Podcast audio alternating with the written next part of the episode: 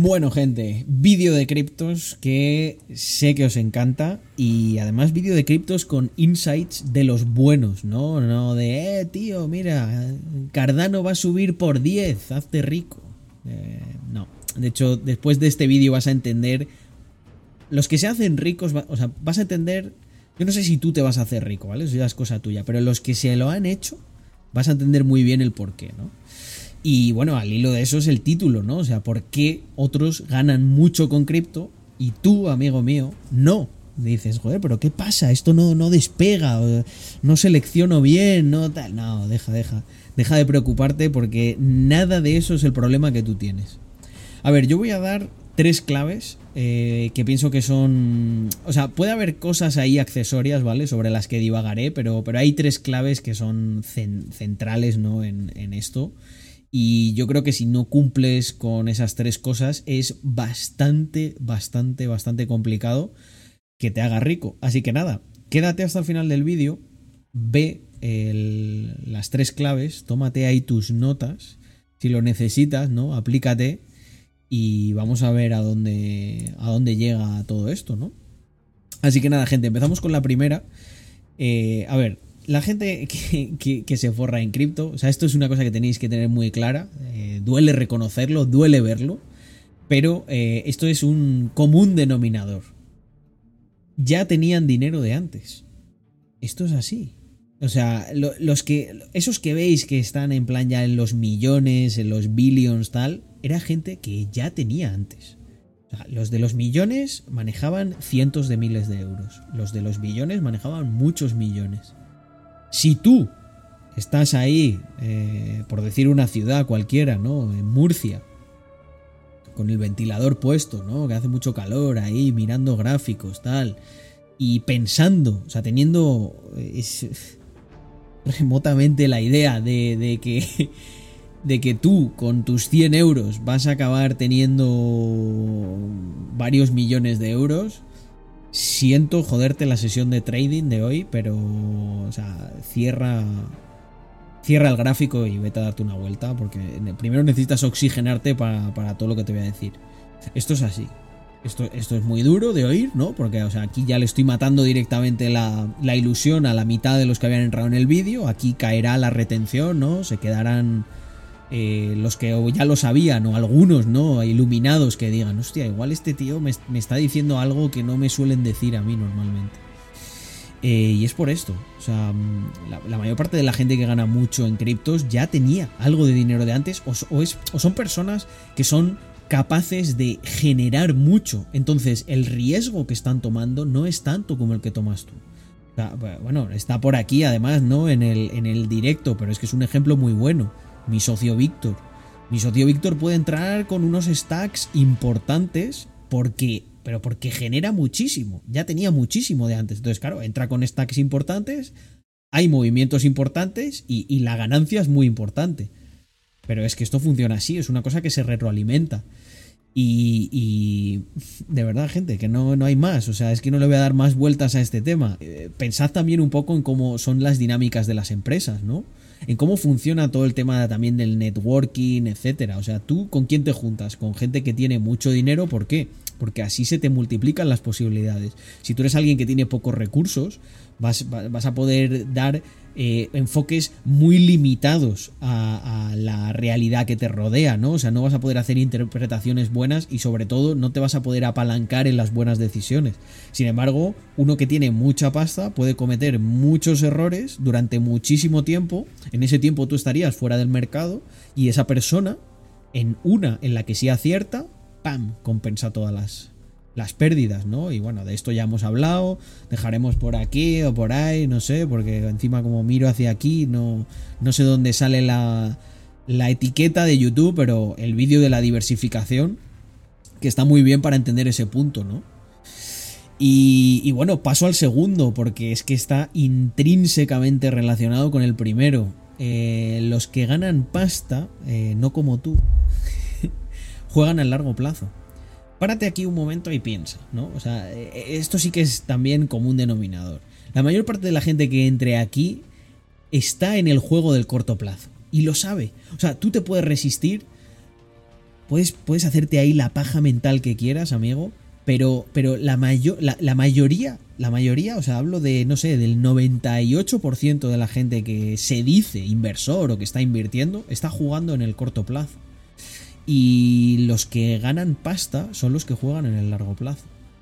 Play long term games with long term people. O sea, júntate con personas que piensen en el largo plazo y que jueguen a juegos a largo plazo. Porque esa es la gente que al final acaba sacándole rédito bueno.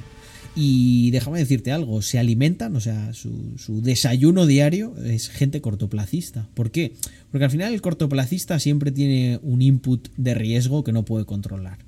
La persona que normalmente juega a largo plazo, ya por definición, es una persona que tiene mucho control del riesgo. ¿Por qué? Porque quiere aguantar. O sea, quiere estar el suficiente tiempo como para aprovechar las oportunidades. Por lo tanto, ya desde la propia concepción de su estrategia, tiene que controlar el riesgo, porque su, su, estrategia es estar mucho tiempo en el mercado. Por lo tanto, mm, tiene que tener recursos para aguantar. Ya vengan altas, vengan bajas, ¿no? El cortoplacista no mira, no mira más allá de, la siguiente semana. Entonces él al final lo que hace es, dice, bueno, como, como su time frame es una semana, ¿no? Pues, pues intenta, intenta jugar con todo lo que tiene. ¿Y qué acaba ocurriendo? Que al tener, esto es como, imagínate que tú vas ahí navegando por un río, ¿no? Y, y piensas que en cada curva ya se acaba el río. Lo que te ocurre es que al final de mirar tantas curvas acabas mareado, te caes del barco y te ahogas. El que está pensando en el largo plazo no se fija en cada curva del río. Lo que piensa es, va a haber muchas curvas, pero el final de todo esto es que yo salgo al mar. Entonces se tumba, ¿no? Está ahí tranquilo, así, más o menos en esta posición, ¿no? Que a mí me la, me la veis bastante, eh, los que me conocéis de, de los streamings y tal. Esta es la posición que tiene alguien que, verdaderamente está tranquilo y que está jugando juegos eh, a largo.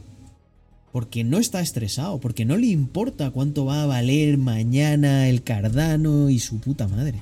Es que de verdad que no, que no, que no me importa. O sea, obviamente invierto para, para que crezca y porque pienso que tiene un potencial para crecer más.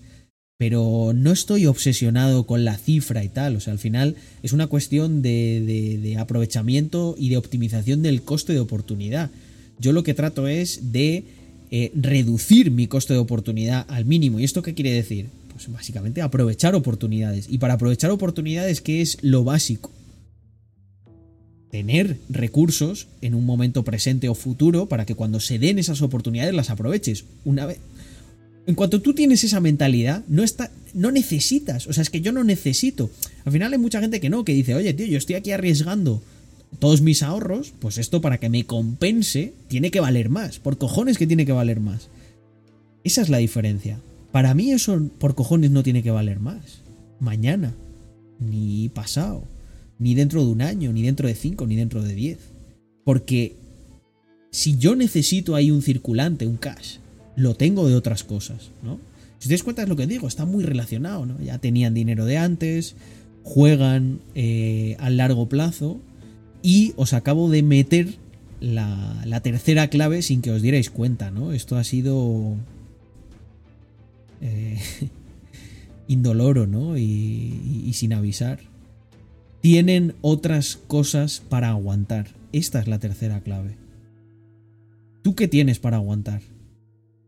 O sea, esa gente que, que lo tiene todo invertido en cripto. ¿Qué cojones es eso? O sea, ¿qué, cómo, ¿cómo aguantas tú el envite? ¿Por qué hay tantos paper hands en, en, el juego? Porque no tienen otra cosa. Cuando no tienes otra cosa, o sea, tío, si tú. Voy a poner un ejemplo, ¿no? Que se me acaba de ocurrir. O sea, si, si, si tú conociste una chica y es la única que vas a conocer y tal. o sea, aunque no sea la, la, la, más perfecta del mundo y tal, irías detrás de ella, ¿no? A cualquier lado. Porque dices, es que no tengo otra cosa, ¿no? No tengo opción. De ahí viene ese comportamiento como impulsivo, ese comportamiento que no imputa ahí la razón en ninguna de sus decisiones, imputa emociones, porque no tiene otra cosa. Y alguien que no tiene salida, no puedes esperar que razone o que, o, que piense eh, en, en términos de análisis. Lo que va a pensar es de manera emocional. Por eso hay gente que gana mucho con cripto y tú no. porque tú no tienes otras cosas para aguantar. Por lo tanto, necesitas, necesitas ganar. Y al tú necesitar ganar y ver que no ganas, eso emocionalmente es muy difícil de llevarlo. Muy, muy, muy difícil. O sea, gente, yo a, título personal, ¿no? Porque además yo ya aquí ni hago intros ni, ni, leches, ¿no? O sea, asumo que todo el mundo conoce quién soy. Igual hay gente nueva que no, pero, pero gente, yo me he levantado a las putas 7 de la mañana durante muchos años. Cuando yo ahí, en, en, en, mi cartera fría, había mucha pasta. O sea, por lo menos, por lo, os aseguro que hasta en los peores momentos había pasta como para que yo estuviera dos años tumbado a la Bartola. O sea, con, ese ejemplo lo que os quiero explicar es que la gente que acaba haciendo mucha pasta es la que tiene esa mentalidad. Cuando vienen aquí los chavales y dicen, no, es que yo lo que quiero, o sea, uno que, que, lo tuvimos que echar y todo, ¿no? Lo pesado que era, que decía que es que él lo único para lo que quería emprender era para no hacer nada, que él lo que se quería era retirar con, con 29 años ese tipo de gente no consigue nada, porque al final ese tipo de gente se frustra muy rápido, porque el propósito que tiene, o sea, lo, que le lleva por dentro, es algo muy frágil, es algo que se quiebra a, la mínima, ¿sabes?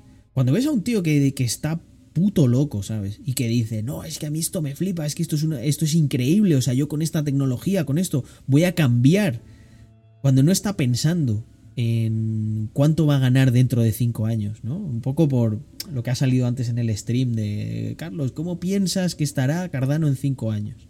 A ver, yo pienso que estará bien, ¿no? Que quiero que esté bien, pero, pero realmente yo no me centro en eso, ¿no? Hasta que alguien me lo pregunta.